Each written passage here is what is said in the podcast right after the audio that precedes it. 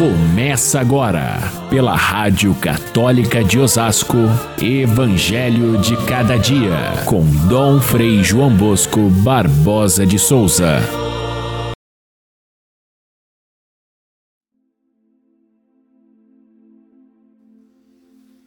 Maria partiu para a região montanhosa, dirigindo-se apressadamente a uma cidade da Judéia.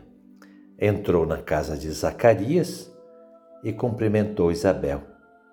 Isabel ficou cheia do Espírito Santo e exclamou: Bendita és tu entre as mulheres, e bendito é o fruto do teu ventre. Caríssimos irmãos e irmãs, ouvintes do nosso Evangelho de cada dia, já trocamos hoje o evangelista São Marcos, que devia ser a leitura corrente, por, por um texto de São Lucas, muito querido, muito bonito e profundo, por causa da festa de hoje, que é a festa da visitação de Maria. O mês de maio que começou com a festa de São José Operário, passando depois por todas as festas marianas, até chegar no último dia, essa grandiosa visita de Maria, recém-avisada de que seria a mãe de Deus, para a sua prima Isabel, que já estava de três meses e sabia que o seu filho tinha uma missão especial. São Lucas compõe essa história e passa para a gente um sentido amplo, tão amplo da história da salvação que tem, tem consequências para a nossa vida pessoal, para a igreja toda, para a humanidade toda. Por isso é uma cena que merece ser contemplada com muito vagar e nós fazemos isso muitas vezes quando rezamos o Santo Terço, a, o mistério da visitação de Maria entra ali como um momento muito especial em que Jesus se encontra com seu primo, João Batista, o precursor, que estava no ventre de Isabel. E as duas mulheres grávidas, e as duas é, agraciadas por Deus com uma vida no seu ventre, têm uma noção muito clara da missão que elas têm a cumprir segundo a vontade de Deus. E então São Lucas escreve isso mas ele não esteve lá para ver. Ele não estava presente nem conhecia a Maria nessa época. Como é que então ele escreve e conta o que aconteceu? Seria por invenção? Mas se é invenção, por que, que está dentro da Bíblia como um texto inspirado? Notem aqui é importante a gente perceber que a inspiração divina justamente se mostra aí que através de uma composição do autor, São Lucas, Deus nos comunica algo de grandioso. São Lucas fala não a respeito de Maria ou de Isabel, mas fala a respeito de Jesus. É, a respeito dele que essa história se passa. E quem é esse personagem? Ele é o nosso Salvador. Por isso é importante a gente perceber nos detalhes de Lucas os grandes motivos que Deus manifesta a sua vontade na nossa história. Primeiro, é importante ver que a salvação é uma iniciativa de Deus. É Ele quem preside todo o acontecimento da vinda de Jesus ao mundo. É o anjo que anuncia a Maria, é a Isabel que, cheia do Espírito Santo, se refere a Maria como bendita é, os personagens que estão ali, eles são tocados pelo Espírito de Deus e por isso as suas palavras falam a respeito de Jesus. Primeiro, é, Deus é o autor da salvação e segundo, essa salvação só é percebida por aqueles que trazem no coração uma grande esperança. Entre essas pessoas, a própria Maria, que esperava sim, com toda certeza, a ação de Deus e por isso ela se sente não merecedora, mas agraciada.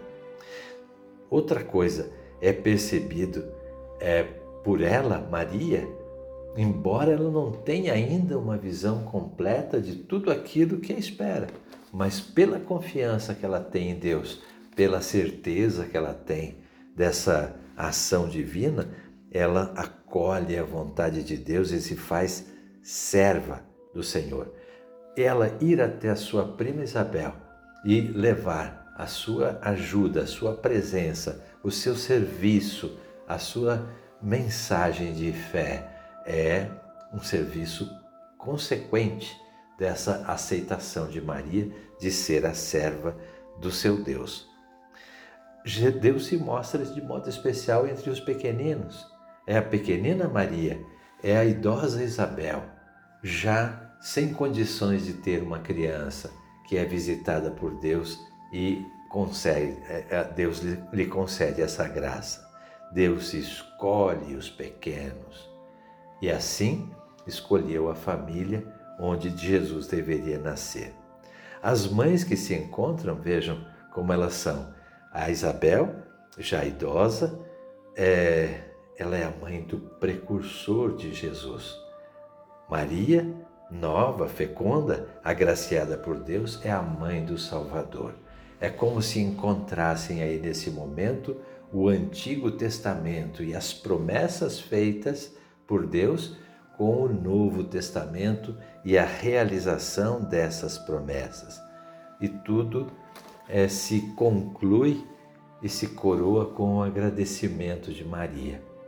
A minha alma engrandece o Senhor, porque Ele olhou para os humildes e pequenos e se fez presente, assim na história da humanidade, com o seu braço poderoso, elevando aqueles que são pequenos e rebaixando e humilhando os que são prepotentes e que espezinham os outros. Esse Deus que faz justiça se manifestou em Jesus Cristo e trouxe essa justiça para morar no meio dos homens. Por isso, então, aquele que depois vai viver com os apóstolos, depois vai dar a sua maior lição de amor, que é a cruz, aquele que depois vai mostrar a sua vida de ressuscitado, teve esse começo, esse começo assim descrito por São Lucas, que mostra que Deus já desde o início tinha esse plano salvador que ele coloca em, em, em andamento através das pessoas que têm o coração aberto e esperançoso.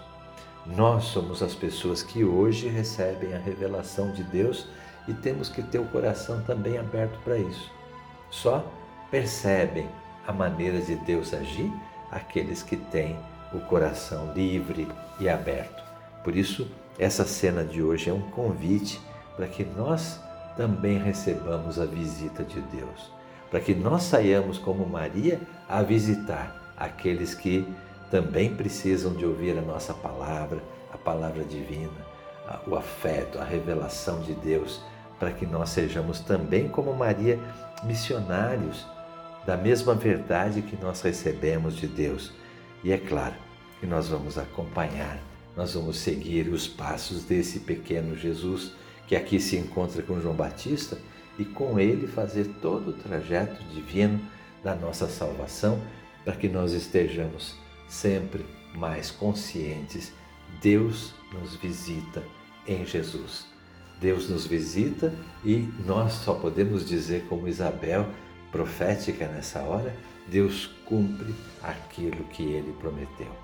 A festa da visitação de Maria, portanto, encerra esse mês tão feliz, o mês de maio, o mês de Maria, para que a gente possa começar a nossa caminhada pós-pascal com todo o conteúdo da nossa fé e animados, porque o Senhor nos acompanha em todos os nossos passos.